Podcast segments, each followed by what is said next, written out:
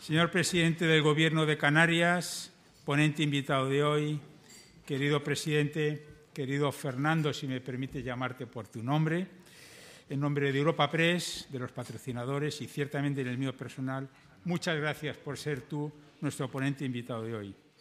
La presidenta del Cabildo de Canarias ha tenido que salir de urgencia por cuestión del incendio que se ha reavivado. Luego el presidente nos dará cuentas de cómo está la situación, que parece estar controlada.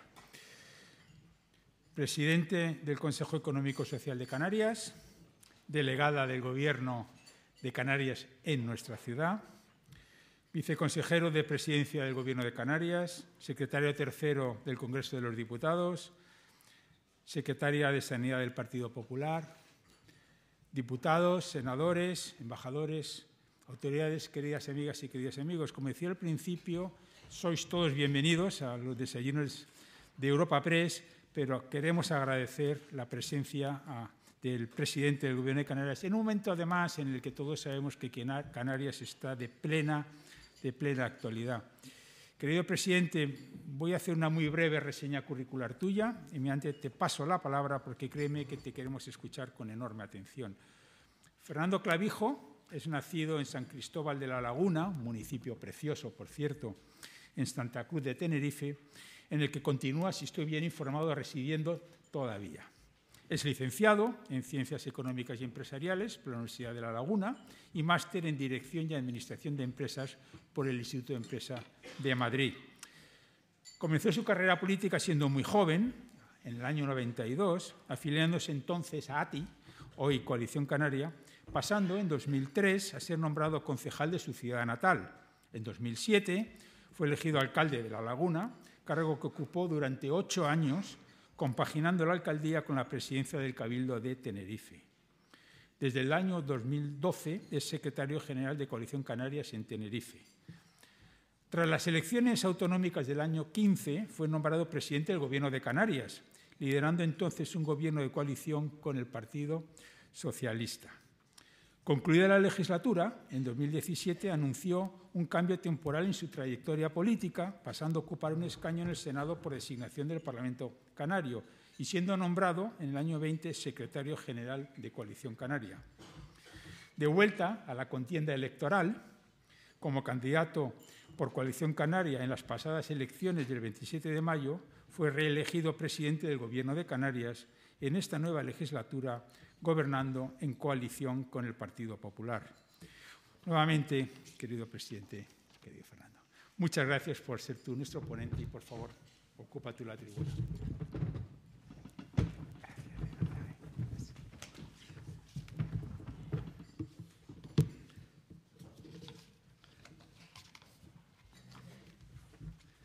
Muy buenos días a todas y a todos, querido presidente del Senado, diputados, presidentes del Consejo, eh, exministros también que están por aquí, tanto mi querida amiga Ana Pastor como José Manuel Soria, eh, amigos, amigas, eh, representantes empresariales, muy buenos días a, a, todos y a todas y muchísimas gracias por acercarse en el día de hoy a este desayuno.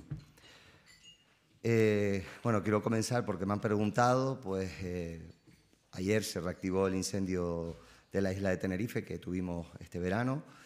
Parece, bueno, se tuvo que subir de nivel en torno a la una y media de la mañana para que la UME pudiese, la Unidad Militar de Emergencias, pudiese actuar. Y estamos esperando al vuelo, en este caso el vuelo que será a primera hora, que sobre las 10 de la mañana, hora de aquí, 9 de Canarias, pues tendremos información. Pero parece que al menos la noche ha ido bien y les agradezco a todos los que se han acercado y han querido interesarse por, por un incendio de la envergadura que tuvimos eh, recientemente en Tenerife. Muchos de ustedes eh, me conocen y, saben que me gusta ser bastante claro y coherente en los posicionamientos eh, públicos y políticos que suelo tener. Por eso, un poco la charla de hoy iba pues para, para hablar sobre las expectativas canarias, sobre las ventajas fiscales, en fin, en definitiva, para vender a Canarias como un espacio para el desarrollo, crecimiento de las empresas, diversificación eh, y generación de empleo. Pero la actualidad política manda y estoy convencido de que muchos compañeros periodistas que están hoy aquí pues también en base a la situación de la investidura que está viviendo el país, pues tendrán interés.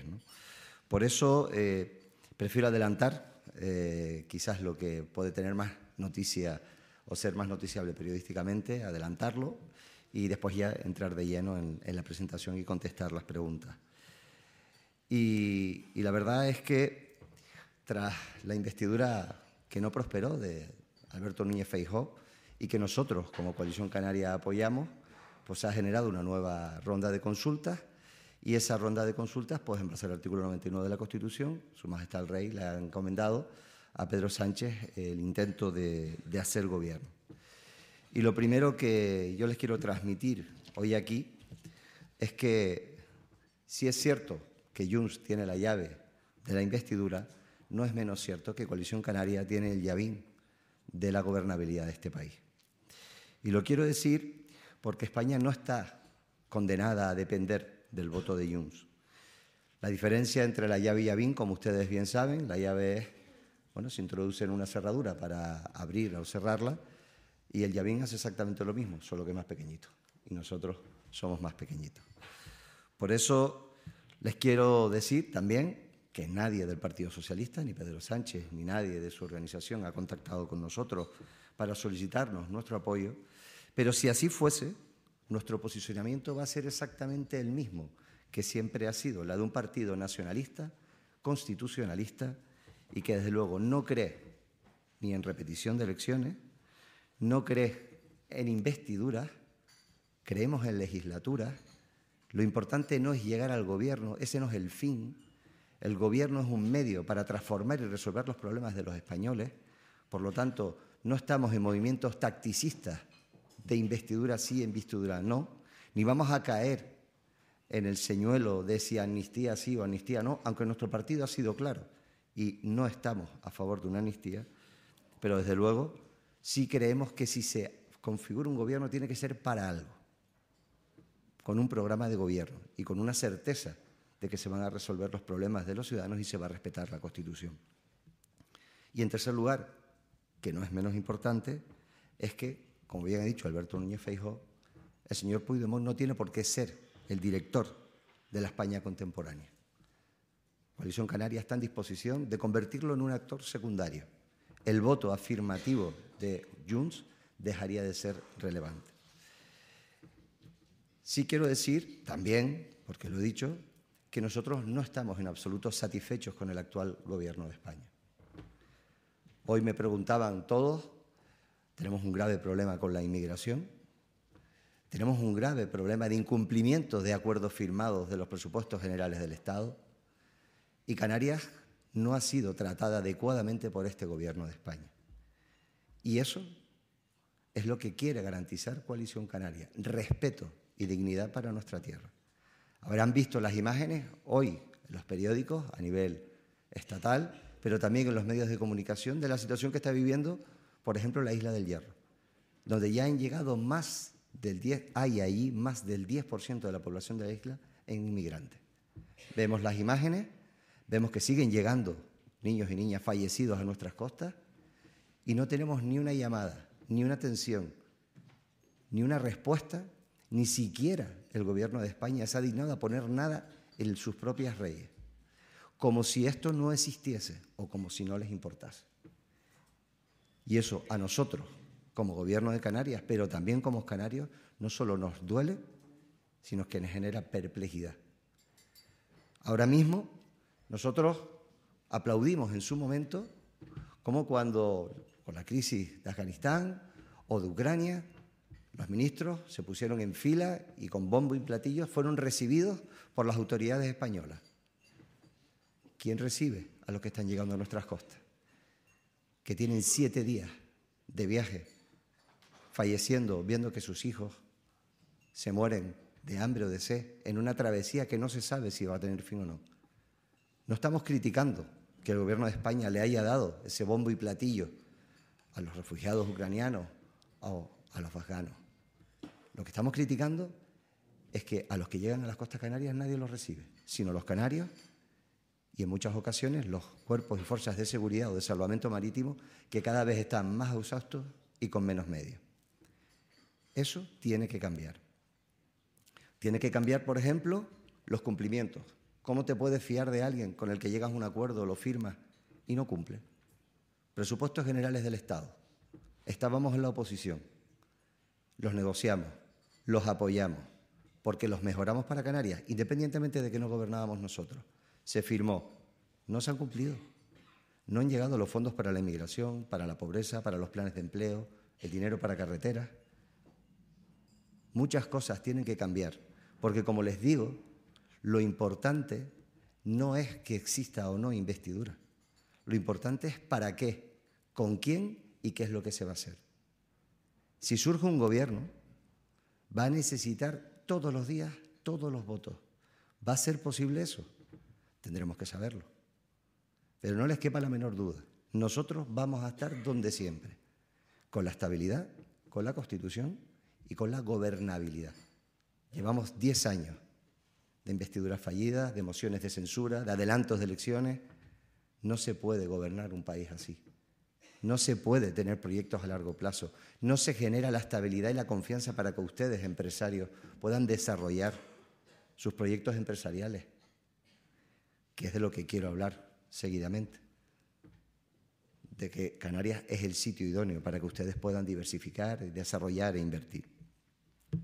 Por eso, eh, queridos asistentes, Coalición Canaria como fuerza nacionalista, sí, con orgullo, pero constitucionalista y con lealtad al Estado, podemos ser efectivamente quien pueda o no garantizar esa gobernabilidad de un gobierno, pero siempre exigiendo respeto, atención y respuesta para los canarios, que no es incompatible con mantener la estabilidad y el respeto de la Constitución en nuestro país.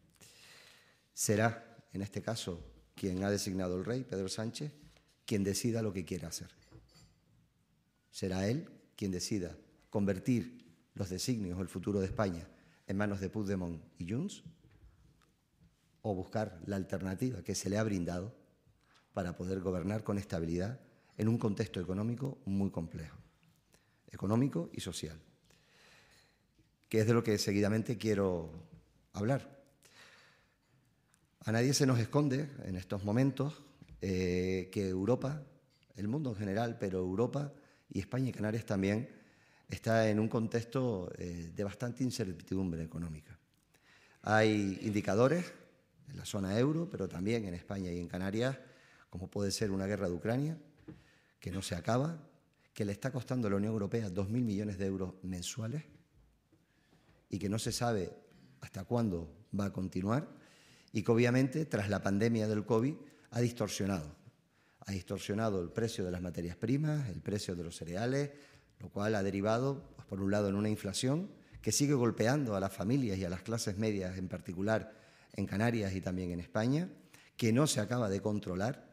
El precio del barril del petróleo sigue alto, en definitiva, de la energía y de las materias primas, y Consecuentemente, la subida de los tipos de interés para poder intentar agarrar o amarrar un poco la inflación está haciendo que el consumo se resienta. Las familias hipotecadas, las empresas endeudadas han visto como el tipo de interés se ha multiplicado por cuatro y que desde luego eso le está generando una pérdida de renta disponible. En ese contexto, en el que además, como les digo, es un contexto donde a corto plazo tampoco vamos a tener ninguna soluciones, no debemos olvidar que el año que viene va a haber elecciones europeas, con lo cual la Unión Europea tampoco va a tomar decisiones determinantes en el caso de la vuelta a la disciplina fiscal, afortunadamente para el año 2024, parece ser, pero sí, desde luego, a partir de las elecciones del 2024 de la Unión Europea, previsiblemente el segundo semestre y el 2025 va a implicar el retorno a la disciplina fiscal y, desde luego, eh, bueno, pues volveremos a tener que hacer todos reajustes. Pues en ese contexto, en el que además eh, tenemos un gobierno en funciones, no sabemos muy bien si es dentro de un mes o tenemos que ir el 14 de enero a elecciones generales otra vez, que tampoco hay que descartarlo, pues en ese contexto yo vengo a decir que Canarias es el espacio idóneo para que todos aquellos que tengan incertidumbre pues puedan orientar sus inversiones o sus proyectos o incluso sus proyectos de empresas como me han dicho, que ya están implantadas en Canarias y que quieren hacer una apuesta para poder ampliar su capacidad de producción y convertirse desde Canarias en exportadores a distintas zonas eh, de África, incluso de América, pues el ecosistema canario ahora mismo y la apuesta del nuevo gobierno de Canarias les garantiza no solo las facilidades y eh, el entorno fiscal más amable de toda Europa, sino desde luego el acompañamiento de las administraciones públicas en todos sus proyectos empresariales. Muchos conocen a Canarias, pero a lo mejor no lo conocen con la profundidad de algunos datos que esbozaré y que luego las preguntas, si tienen interés, podré profundizar. En Canarias la temperatura media es de 22 grados a lo largo de todo el año. Las oscilaciones, bueno, después de los últimos 37 grados que teníamos ayer, tampoco es para presumir, ¿no? Pero la realidad es que si vamos a la temperatura media, estamos hablando de 22 grados, con unas diferencias como máximo de 6 grados entre la mínima y la máxima. Tenemos 12 horas de luz al día, 256 kilómetros de playa, 146 áreas naturales protegidas. En definitiva, tenemos un entorno maravilloso que la naturaleza nos ha dado y que desde luego nos hemos preocupado de cuidar para que sea un elemento fundamental en nuestra principal industria, que es la turística. Tenemos siete universidades, tenemos 39 colegios internacionales multilingües, 28 hospitales, 108 centros médicos. En definitiva, tenemos un entorno europeo ubicado geográficamente y estratégicamente en el nexo entre África, ese África occidental, Europa y Sudamérica. ¿Cuáles son las razones por las que les recomendaría que invirtiesen en Canarias. Son muchas, pero yo le voy a decir cinco. Estamos trabajando desde hace tiempo en un ecosistema tecnológico ideal para desarrollar todo ese tipo de actividades e industrias en las que la lejanía y fragmentación de nuestro territorio, si tienes buenas conexiones a Internet, no es un hándicap. Estamos haciendo una apuesta decidida por el talento. Somos el archipiélago mejor conectado del mundo. Estamos en Europa, con todas las garantías jurídicas que eso significa, y por supuesto tenemos un régimen económico y fiscal que nos permite tener el entorno fiscal más barato de toda Europa. Eso sí, si conseguimos que los gobiernos de España lo respeten. Datos del ecosistema tecnológico en el que se lleva trabajando desde hace años en Canarias. Hay una apuesta decidida por estos sectores que nosotros consideramos prioritarios, como puede ser la economía azul, la logística, el transporte, el sector aeronáutico y aeroespacial, la fabricación de microchip o la biotecnología. En estos momentos en Canarias hay 1.600 empresas TIC. Tiene un volumen de facturación de 1.000 millones de euros de nuestro Producto Interior Bruto y están creciendo a un ritmo de un 4% al año. Les garantizo que es una apuesta segura. Y si conseguimos que salgan adelante algunos de los PERTES en los que se han presentado las universidades públicas canarias, estos números se podrán ver multiplicados exponencialmente. Apuesta por el talento. Como les decía, tenemos siete universidades, dos públicas y cinco privadas. Hay 38.000 estudiantes universitarios ahora mismo, 6.000 graduados cada año. 176 centros de formación profesional. Esta va a ser, la formación profesional dual, una de las grandes apuestas de este Gobierno. Tienen un grado de empleabilidad del 85%. Hemos creado una viceconsejería específica, copiando a las del País Vasco, para que la formación profesional dual en los próximos años no solo se convierta en la realidad que ya es, sino que desde luego sea el futuro para poder conectar la demanda del sector productivo canario junto con la oferta educativa, en definitiva, los recursos humanos que salen de nuestro sistema educativo. Como les decía, hay 40.000 estudiantes de formación profesional en estos momentos y 2.300 cada año que se gradúan en ciencias y tecnología con esa apuesta decidida que hemos hecho por esa nueva economía, esa nueva economía tecnológica. Conectividad a los efectos de poder viajar, moverse o inclusive eh, poder exportar las mercancías. Tenemos eh, ocho aeropuertos en Canarias, seis internacionales, Tenemos más de 731 conexiones con el mundo semanales, operan 53 aerolíneas y que nos conectamos semanalmente con 147 aeropuertos. Ahora mismo tenemos vuelos diarios, diarios y directos con las principales capitales europeas. Y tenemos también dos puertos, el de Santa Cruz y el de La Luz principalmente, aunque obviamente todas las islas tienen puertos, que ahora mismo se están convirtiendo en la reparación naval, en lo que es la reparación eh, de, cruceros, en un eh, hub internacional que, aunque tenemos que trabajar todavía mucho con Europa y con esa imposición por los derechos de emisión y demás, pero que desde luego es el más competitivo de toda la zona de Europa.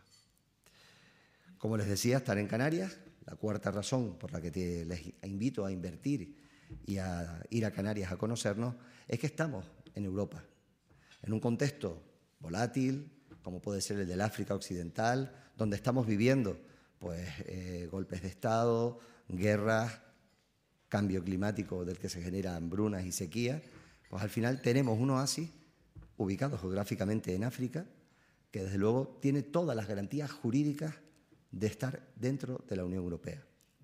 Y eso para la tranquilidad, para la seguridad de estar en un contexto controlado, serio, riguroso, como la zona euro, pues para los inversores que incluso quieran dar el salto a África para poder operar desde Canarias, es un elemento que junto a la conectividad debe ser eh, fundamental para poder garantizar el buen éxito de todas las operaciones. Y luego tenemos un régimen económico y fiscal que viene derivado desde los reyes católicos, no es algo que se haya inventado, que por primera vez en 1972 eh, surge a la luz con la ley del régimen económico y fiscal de Canarias, que contempla dos tipos de medidas.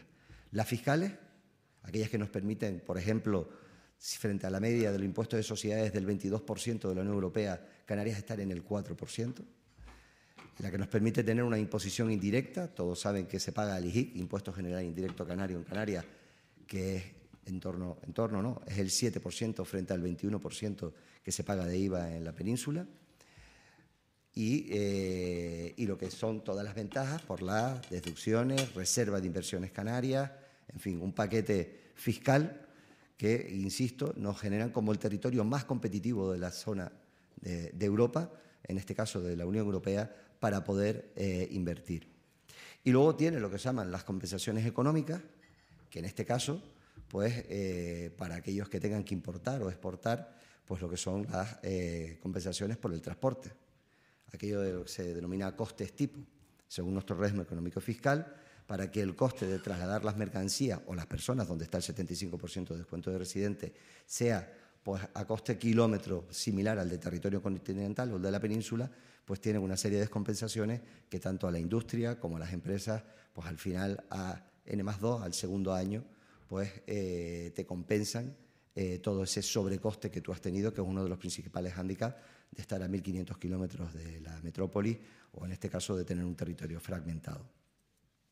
Con esas cinco iniciativas, yo he pretendido hoy aquí eh, decirles que Canarias, a pesar de lo que puedan ver en los medios, a pesar de las dificultades que las tenemos, como puede ser la de la inmigración o como puede ser el incendio de Tenerife, que desgraciadamente se ha activado en el día de hoy, es en estos momentos de inestabilidad política y económica, con un gobierno estable y con unas ideas claras de lo que queremos para los canarios para los próximos años, el entorno más viable, más seguro y más amigable fiscalmente para que ustedes decidan trasladarse o bien a vivir o bien a desarrollar sus proyectos empresariales o quienes ya están, como algunos de los que están hoy aquí, puedan decidir ampliar y apostar por el crecimiento de sus negocios en nuestras islas. Muchas gracias y buenos días.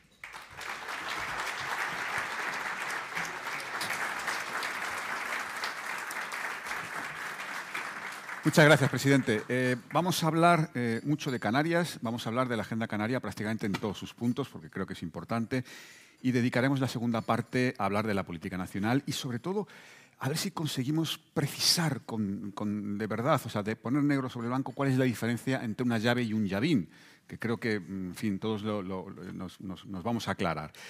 Eh, vamos a empezar por lo, por lo, más rabioso, que es el incendio que se, eh, que, se o sea, que se reactivó ayer. Nos ha dicho que todavía estamos esperando a las imágenes aéreas, pero que bueno, que la noche no ha ido del todo mal. No, no sé si, si tiene algún dato que podamos... Sí, efectivamente. el hecho de...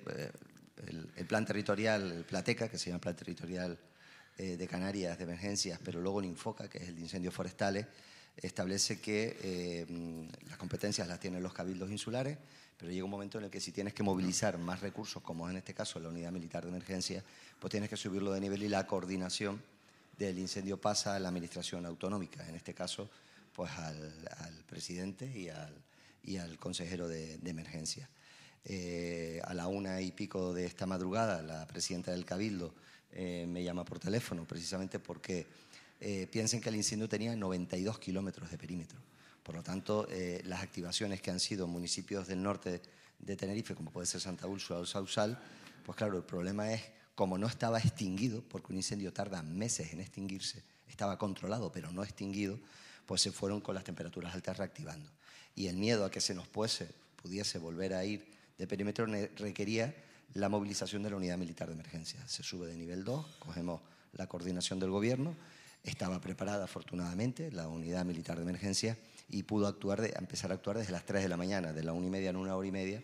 Teníamos al destacamento que está en Tenerife actuando. Eso ha permitido, desde tierra, porque por la noche no puedes tener medios aéreos, eso ha permitido que eh, la noche ha ido bien, a pesar del viento y las altas temperaturas, no se haya ido eh, o no se haya ampliado. Y ahora vamos a ver con el vuelo aéreo porque también puede haber otras pequeñas reactivaciones. Pero bueno, eh, después de lo, de lo, duro que fue el incendio, bueno, tiene menos combustible, no tiene por qué, con toda la prudencia que hay que tener en las emergencias, no tiene por qué irse de las manos otra vez. Son tres mil y pico evacuados, me parece, ¿no? Pero ningún daño personal, o sea, afortunadamente. No, seguimos afortunadamente. Eso fue también gracias a la, a la pericia y a la profesionalidad de los servicios de protección civil, de seguridad y de emergencias, en, son magníficos profesionales que después de la magnitud del incendio que tuvimos no hubiese que lamentar ni que se quemase ninguna vivienda ni ninguna persona. Ah. En este caso lo que hay es por prudencia, pues obviamente evacuaciones eh, en el municipio de Sausal y Santa Úrsula y, que vamos a ver a lo largo del día si pueden retornar. ¿Y qué previsión meteorológica hay para hoy? ¿Va a seguir las altísimas temperaturas y el viento? Estamos en, alerta naranja por, en este caso por altas temperaturas y el viento parece que no va a ser muy fuerte a lo largo del día, pero eh, con el cambio climático. Bueno, presidente, pues no puedo decir más que toda la solidaridad con ustedes, con los afectados y sobre todo pues mucho ánimo a, las, a quienes están trabajando contra, contra el fuego, que es la verdad es que es una pesadilla.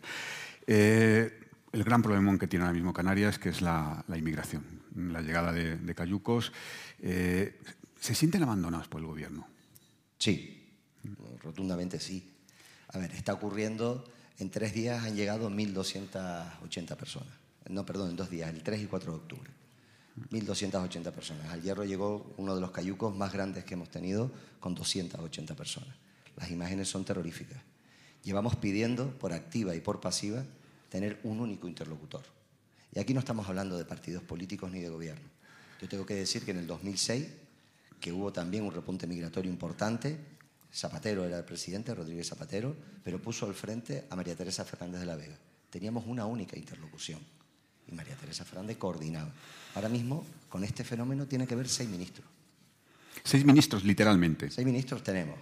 Asuntos exteriores, interior, seguridad social, inmigraciones, derechos sociales, defensa y transporte por salvamento marítimo. Claro, eh, nosotros, desde que empezamos y con la que está cayendo, con el de asuntos exteriores puedo hablar por teléfono, porque no había que ser muy inteligente para saber que con lo que estaba ocurriendo en Senegal, un país con 17 millones de ciudadanos, lo que está viniendo es la gente joven, la gente huye de la guerra y de la muerte. Luego lo que nos está llegando es la gente joven, muchos de ellos menores. Tenemos 3.000 menores que la tutela es de la comunidad autónoma. No había que ser muy listo. La respuesta es, tenemos unas relaciones fantásticas, está todo controlado, presidente. Hablamos con el ministro del Interior por videoconferencia, por la prisa. No, no, las relaciones son fantásticas, las repatriaciones están yendo maravillosamente, no hay nada de que preocuparse. Cuando hablamos con Escribá, escriba que tiene que atenderlos a pie de muelle, ya dice, hombre, sí, estamos intentando prepararnos porque se espera que pueda venir. Y lo que está ocurriendo es lo que todos los canarios sabemos. Por un lado, vienen las Mar de las Calmas, que en este caso ha sido septiembre, octubre y probablemente se extienda hasta noviembre. y con el mar en calma salen de Mauritania, salen de Marruecos y vienen.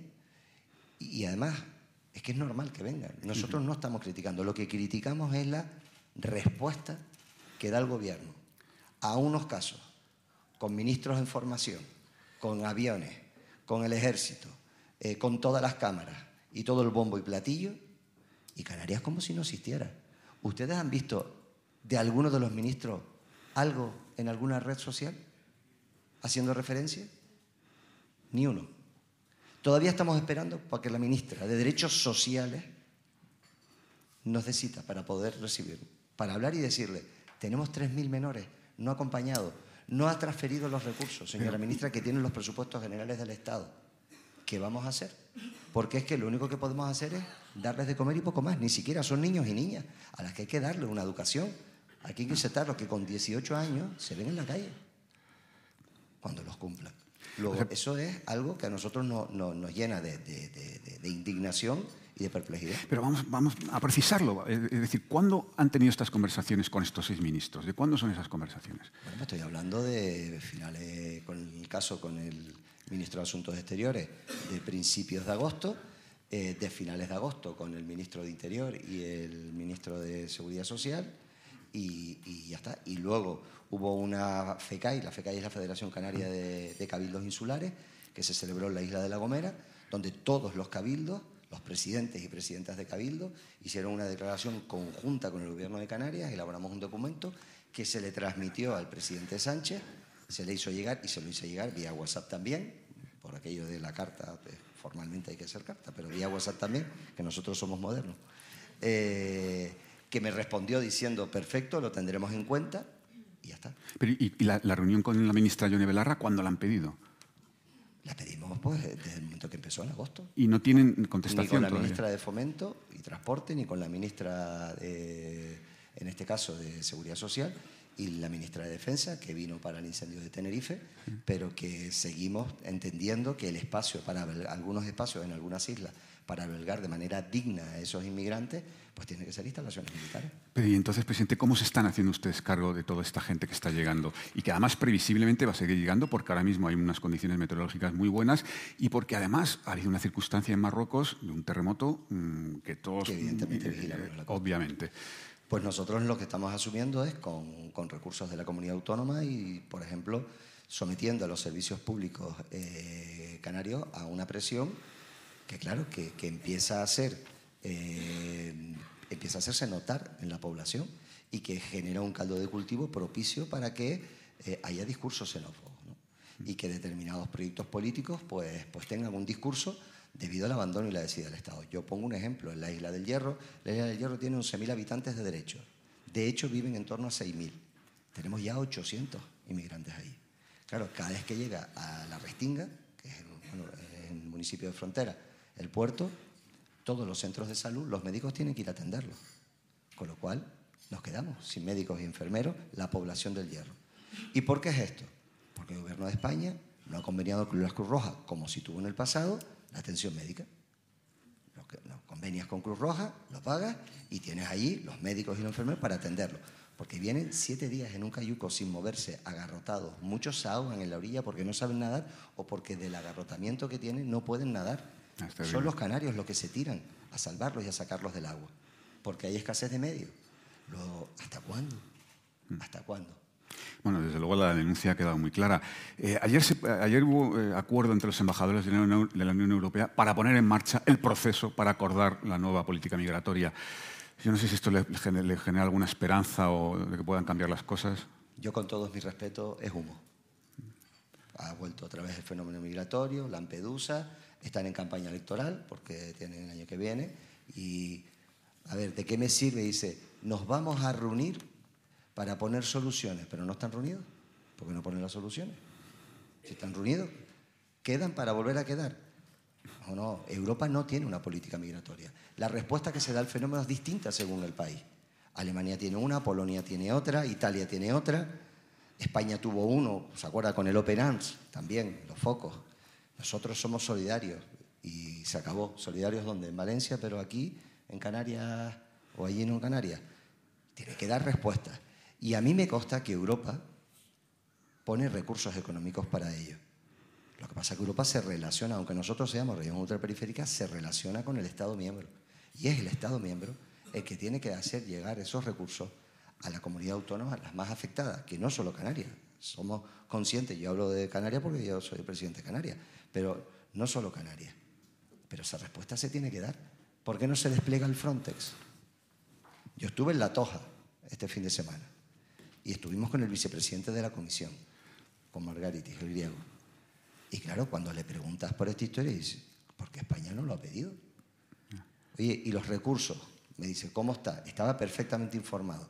Hombre, pues estamos mal, tenemos 3.000 menores, los presupuestos tienen partidas que no han llegado, que no se transfieren, estamos sometiendo a los servicios públicos canarios la Guardia Civil, la Policía Nacional, eh, las pruebas óseas que se tiene que hacer para si es menor o no, los hospitales, los centros de salud, todo eso, que son servicios públicos que están dimensionados para atender a la población canaria, están sometidos a mucha presión. La realidad es, bueno, pues nosotros, si España necesita más, Europa está ahí. Pues, pues si Europa está... El despliegue del Frontex aliviaría la situación, entiendo. Claro, alivia la situación, inhibe de la salida, pero también cuando salen, ¿cuántas de estas pateras o cayucos no llegan y se pierden? Con lo cual se salvan vidas. Ahora mismo, eh, bueno, eh, cuando hablas, y no quiero eh, decir cargos concretos, pero cuando hablas también con el ejército y cuando hablas con la marina, pues obviamente te dicen que están que no dan a más. no sé por qué extraña razón, teniendo el frontes a disposición, no se despliega. En fin, presidente, eh, vamos a cambiar de tema, vamos a tocar otros asuntos también muy relacionados con la situación geográfica y con la situación de Canarias. Uno de ellos es la, emergencia energética, ustedes lo han, declarado. ¿Qué necesita Canarias en materia energética? Bueno, necesitamos que salga el concurso. Ahora mismo eh, el, en este caso, Canarias, también por las singularidades que somos, somos tenemos seis sistemas energéticos. Nosotros no podemos conectar las islas debido a la profundidad eh, eh, que hay, con lo cual las dos únicas islas que están conectadas es Lanzarote y Fuerteventura. El resto, la energía se genera y se genera en la isla. Por lo tanto, tenemos unos equipos eh, obsoletos de hace 40 años, 40, 50 años en algunos casos, que no se permite que se renueven, con lo cual estamos produciendo la energía eléctrica con equipos contaminantes quemando en su momento la excusa es, hombres, que si se renuevan se tienen que amortizar y eso va a retrasar la penetración de las energías renovables. En estos momentos las energías renovables no tienen puntos donde verter a la red, con lo cual estamos en un sinsentido. Hemos tenido el cero energético, que fue durante tres días en La Gomera, pero el problema es que puede ocurrir en Tenerife, puede ocurrir en Gran Canaria o en Fuerteventura. Y ahora mismo la propia red eléctrica establece que tenemos una, eh, una necesidad de 200 megavatios de energía en el archipiélago en tres islas, Fuerteventura, Gran Canaria y Tenerife. Lo que necesitamos es, oiga, unas, por supuesto que queremos que salga el concurso y que salga bien, pero Canarias necesita una decisión, una decisión temporal de transición que o bien permita que se instalen equipos portátiles que se puedan poner para poder enchufar en un momento determinado, en tanto cuanto sale el concurso. Y eso requiere autorizaciones del Ministerio y eso requiere, obviamente, eh, una inversión y, que el Ministerio luego remunere, obviamente, el kilovatio, ¿no? como tiene que ser. Claro, eh, se pide, se pide, se es más insistente, se es menos insistente, pero cuando yo era presidente se pidió, el gobierno anterior también lo pidió y nosotros lo hemos pedido, pero bueno, yo creo que ya llega, toca. Esta tarde a las 5 de la tarde, pues nos veremos con la ministra. Le, iba a preguntar con la vicepresidenta, ¿no le va a plantear obviamente este tema? Está planteado y ella lo conoce, y la secretaria de Estado y la directora general.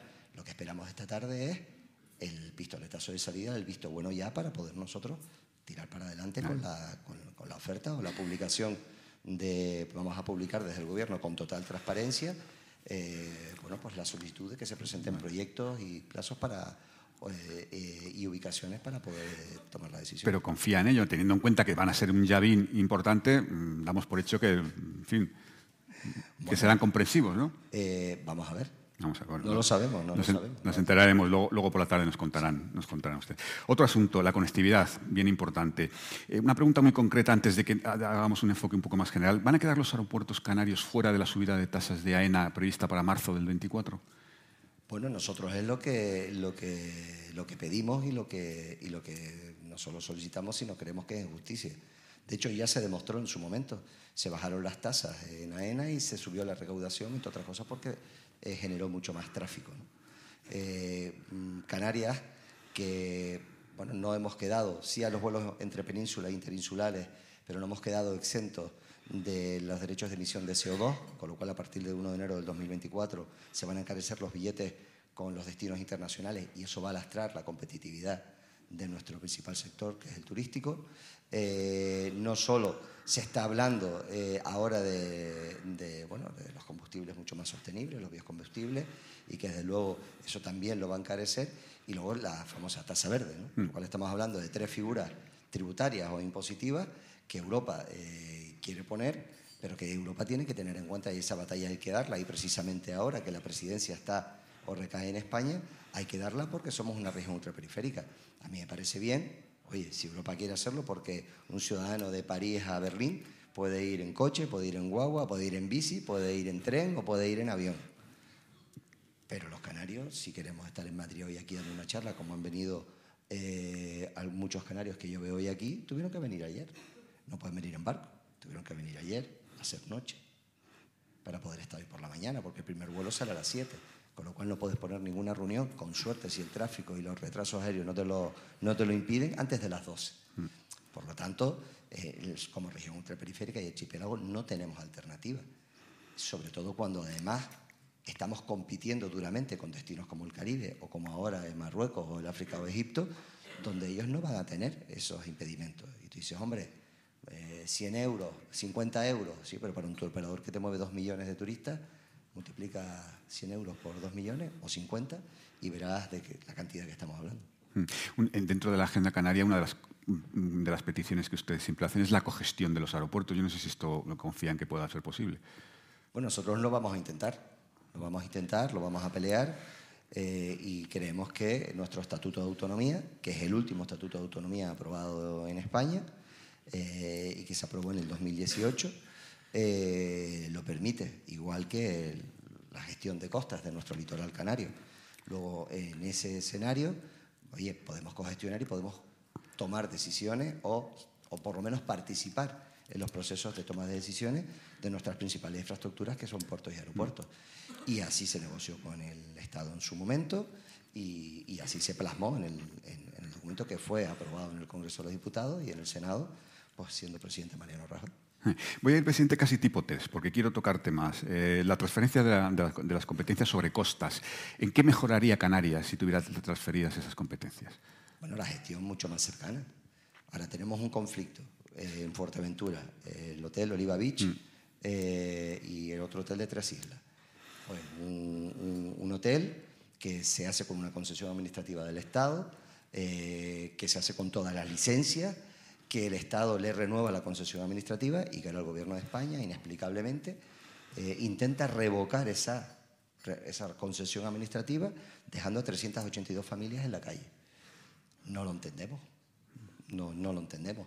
Pero es que se delega la competencia de Costa de aquella manera y esas competencias que nosotros creemos que se tenía que haber profundizado mucho más y lo vamos a intentar en esta etapa, pero que desde luego, por ejemplo, los expedientes no los mandan no los mandan, con lo cual la inseguridad jurídica en la que ves, pues te encuentras maniatado, ¿no? No tienes los expedientes que nos han mandado.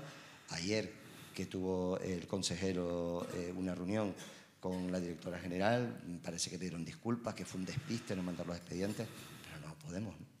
Yo somos mayores de edad.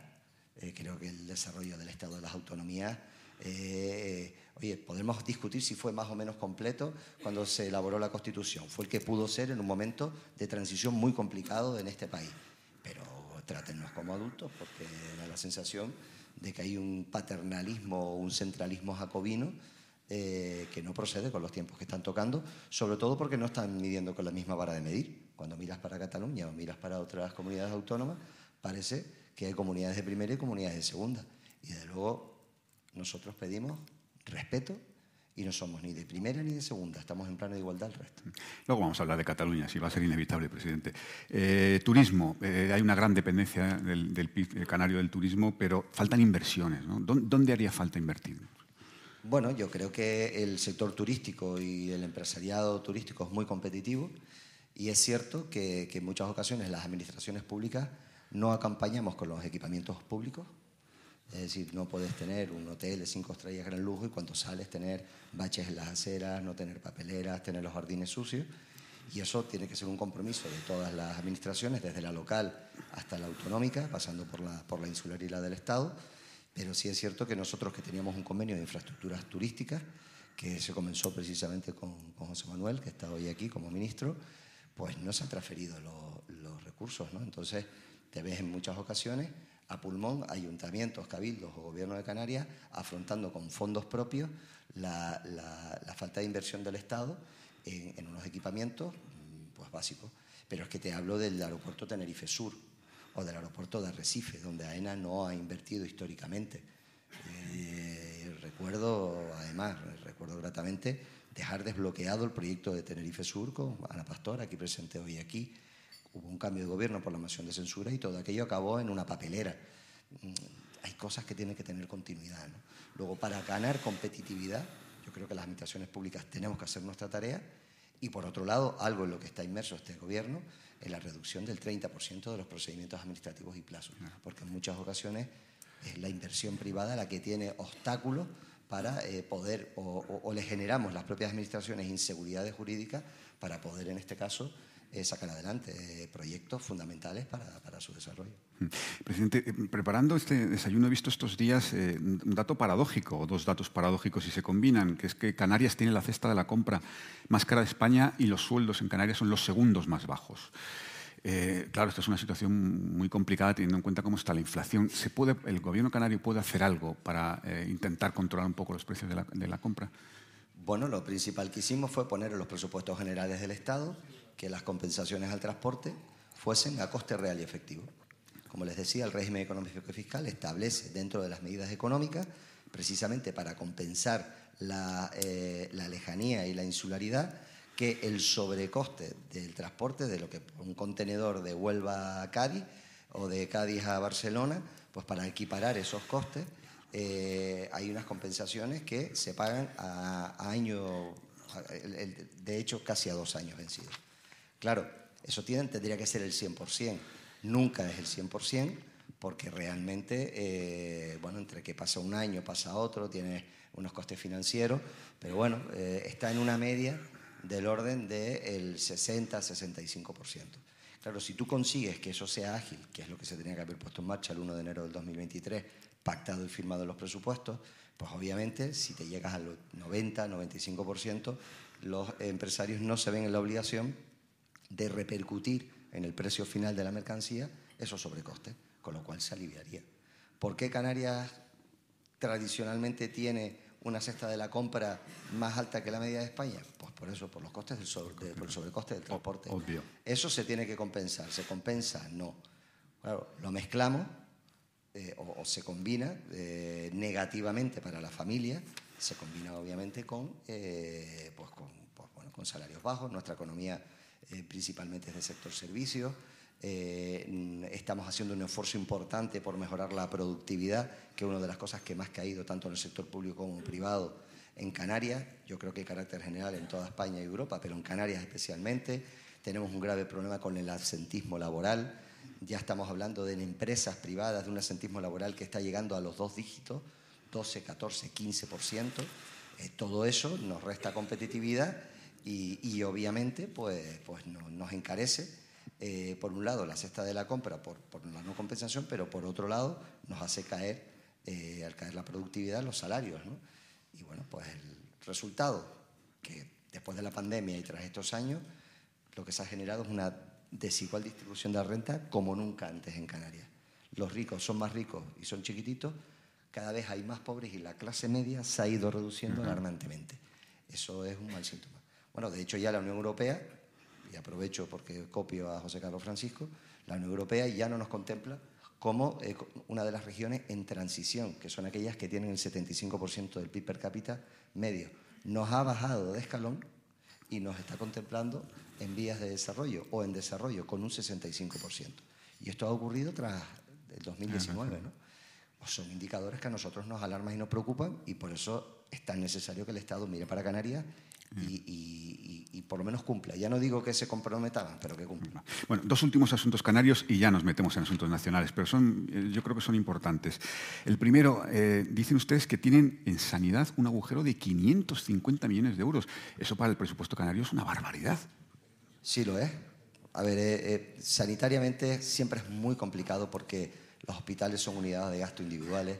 Es muy complicado que tú ajustes el presupuesto, Entonces siempre hay desviaciones tener 200, eh, ciento y pico millones. Lo que a nosotros nos preocupa es que eh, después de invertir, nosotros el último presupuesto que aprobamos, bueno, el último presupuesto fue el 2019, pero el último presupuesto que gestionamos íntegramente de sanidad fue el del 2018. Y teníamos en ese momento 1.200 millones de euros menos que este último que se aprobó. Es decir, estamos hablando de que el presupuesto era en torno a los 3.200 millones y ahora estamos hablando de un presupuesto de 4.400, más de un 25% más. Pero es que el problema, precisamente por esa caída de productividad o por esa falta de organización, es que tenemos más listas de espera y el ciudadano tiene un 30% más de espera. Invirtiendo un 25% más, hemos obtenido peores resultados que en el 2018. Luego, nosotros consideramos que como gestores públicos, mm, el, el éxito no está en gastar más y decir, eh, mira qué, comprometido socialmente soy, qué progresista soy porque gasto mucho. No, no. Lo comprometido y lo eficiente es gastar lo suficiente para obtener el mejor servicio posible. Y eso es lo que no ha ocurrido. Luego, claro, nos encontramos con una desviación presupuestaria que además no se traduce en un mejor servicio público al ciudadano, sino todo lo contrario, un peor servicio público al ciudadano. Eso hay que corregirlo. Somos conscientes de que va a generar tensiones pero ya le digo, este nuevo gobierno, que ha sido uno de los muchos que cambió tras las elecciones de mayo, no va a venir a hacer más de lo mismo. Ni siquiera no va a venir a quedar bien y, a que las cosas sucedan. Nosotros hemos venido a cambiar las cosas y somos conscientes de que va a haber resistencia, somos conscientes de que va a haber eh, conflictividad y somos conscientes que a la gente no le va a gustar, pero es nuestra obligación. Hmm. El presidente, el, impuesto general indirecto canario, ahora es del 7%. Usted se ha comprometido a bajarlo al 5%. ¿Nos puede decir cuándo se van a producir esas bajadas y, sobre todo, qué merma recaudatoria va a suponer? Bueno, nosotros eh, el compromiso que abarcaban no solo al IGIC, sino también a otro tipo de impuestos como el de sucesiones y donaciones, o incluso impuesto especial al combustible o o, las bonificaciones al IRPF en el tramo autonómico, nosotros nos hemos comprometido, precisamente por lo que hablabas tú de subida del IPC, de la cesta de la compra, con salarios bajos, que lo que están es machacando a la clase media, nos hemos comprometido a hacer una rebaja fiscal generalizada. Hemos empezado con el impuesto de sucesiones y donaciones, que no se puede suprimir, pero sí se puede bonificar al 99%. Lo hicimos en el 2015, lo hemos vuelto a hacer porque el gobierno que salió del Partido Socialista y Podemos y Nueva Canarias lo, volvió a poner. Vamos y estamos analizando ventajas y modificaciones en el tramo del IRPF, sobre todo que afectan a aquellas rentas de tramo medio. Y por supuesto, vamos a bajar el IGI. Eh, ¿Vamos a hacerlo un 2% este año? Pues casi con certeza no, porque no vamos a poder, porque lo que nos vamos a poner en peligro es los servicios públicos básicos y esenciales. Pero sí lo vamos a bajar. Lo bajaremos un punto, lo bajaremos medio punto, haremos bajadas selectivas pero el objetivo es que a lo largo de la legislatura podamos ir haciendo una rebaja fiscal que le permita recuperar a las familias renta disponible para que no se resienta el consumo y, por supuesto, que nos permita, eh, en este caso, mantener los servicios públicos. Pero para que todos eh, seamos conscientes de la magnitud, esos dos puntos, si se hicieran de golpe, ¿cuánto sería de merma recaudatoria? 500 millones. 500 millones. más o menos, el, euros más o menos coincide con el déficit de la sanidad, claro. En fin, presidente, yo creo que le hemos dado un buen repaso a la agenda canaria. Mm, aquí ya tiene usted la tribuna para denunciar lo que, lo que ha querido y cómo ha querido. Vamos a la, parte nacional. Son casi las 10 de la mañana. A esta hora ustedes no han recibido todavía ninguna llamada de Pedro Sánchez ni de nadie del, PSOE. Veo que está mirando, no parece, ¿no? Nada. Bueno, pero damos todos por hecho, obviamente, que la van a recibir. ¿Qué planteamiento van a llevar ustedes? Donde estamos siempre, es decir, eh, Mm, vuelvo a repetir un poco lo que dije al principio de, esta pequeña charla. Eh. O sea, lo importante no es que Pedro Sánchez sea o no presidente, es para qué y qué es lo que va a hacer. ¿Quiénes son los compañeros de viaje? ¿Cuál es la hoja de ruta? Eh, ese gobierno eh, va a durar seis meses, va a durar un año, va a durar toda la legislatura. O sea, todo esto está lleno de incógnitas. O sea, nosotros, por ejemplo, el, el debate de eh, amnistía sí, amnistía no, que no lo llamarán amnistía, lo llamarán de otra forma, si es constitucional o no, eh, es un debate jurídico, si es referéndum o no referéndum. Ah, para nosotros esos son señuelos. O sea, lo importante es, ¿de verdad vamos a tener un gobierno que pueda afrontar los retos que tiene este país? ¿De verdad, por ejemplo, el equilibrio territorial se va a respetar? Porque claro, oyes cosas que te preocupan. Hay comunidades de primera, hay comunidades de segunda. Se va a hurtar el sistema de financiación y vía presupuestos generales del Estado se va a sobrepresupuestar en algunas comunidades que romperían el equilibrio en detrimento de otras. Se van a reconocer deudas autóricas, se van a reconocer o a condonar una deuda. Pongo el ejemplo, Canarias es la comunidad menos endeudada del Estado. Claro, si ahora el Estado de repente llega y dice, oye, le condono 70.000 millones de euros que tiene Cataluña, los canarios que se han hecho un esfuerzo y que tenemos indicadores socioeconómicos mucho peores que Cataluña, por ejemplo, porque se ha sido responsable con la gestión históricamente de los recursos públicos, se te queda cara de tonto. Ah. Entonces, eh, eh, eh, hay que tener mucho cuidado con esos equilibrios. Y ahora mismo no tenemos ninguna información. Desde luego, el gobierno actual no está ni respetando, ni atendiendo, ni cumpliendo con Canarias, y eso nos llena de desconfianza. Ahora, ¿eso significa que nosotros estamos en un bloque u otro? No, no, no estamos en bloque, estamos con Canarias, comprometidos con Canarias. Tenemos una agenda canaria y desde luego mm, para, para nosotros no todo vale. Cuando vengan esos planteamientos, pues, pues veremos. Lo vamos a hacer público. Nosotros no vamos a llegar a acuerdos mm, en papeles que luego salen por filtraciones. Nosotros somos transparentes. Pero ¿por qué ha hecho usted la metáfora esta de la llave y el llavín? Es decir, ¿por qué es tan importante que Coalición Canaria sea, el llavín para el gobierno? Porque en este caso, eh, si Jun por Cataluña eh, se abstiene, el señor Pedro Sánchez no tiene los votos, porque el voto de Coalición Canaria es fundamental. Yo estoy convencido de que Jun no le va a votar nunca en contra a Pedro Sánchez, pero sí se puede abstener. Pero no es lo mismo obligatoriamente tener que contar con el sí de Junts a una abstención. Pero, presidente, también se, podría, se puede dar la vuelta al argumento y decir que lo que ustedes le dan la coartada a Junts para abstenerse. Coartada no, porque nosotros estamos con la Constitución, estamos en contra de la amnistía y estamos a favor del equilibrio territorial y de la solidaridad entre los territorios, porque eso es lo que configura un Estado. Luego nosotros estamos donde estamos, con la Constitución, somos nacionalistas, constitucionalistas, y no es ni la primera, ni probablemente, y ojalá sea la última vez que somos determinantes para la gobernabilidad del Estado. Le dimos en su momento el apoyo a Aznar, le dimos el apoyo a Rajoy, le dimos el apoyo a Pedro Sánchez, le dimos el apoyo en su momento también a Rodríguez Zapatero. Lo único que hemos pedido es compromiso, respeto a Canarias y, por supuesto, respeto a la legalidad y respeto al contexto. Ahora, podrá elegir, el Partido Socialista puede elegir, o sea, puede ser rehén del señor Puigdemont o puede no y plantear un gobierno. Propuestas ha tenido, pero serán ellos los que tengan que seguir. El encargo, según el artículo 99, se lo ha dado su majestad el rey a Pedro Sánchez. Ahora tendrá que saber qué es lo que va a hacer, quiénes son los socios, a costa de qué, a qué precio. Y nosotros decimos, nosotros estamos aquí como siempre hemos estado, exigimos, como siempre los de Canarias, pero tiene opciones para no ser rehén de, las tesis pues, independentistas o de Chung o de Carl o de Puigdemont. Pero él tendrá que decidir. Bueno, en todo caso, mm, pase lo que pase, va a necesitar los votos de Esquerra Republicana y al menos la abstención de, de, y Puigdemont. Si y si consigue la investidura, porque consigue el sí de Jung o lo que sea, el día después va a necesitar los votos de Coalición Canaria.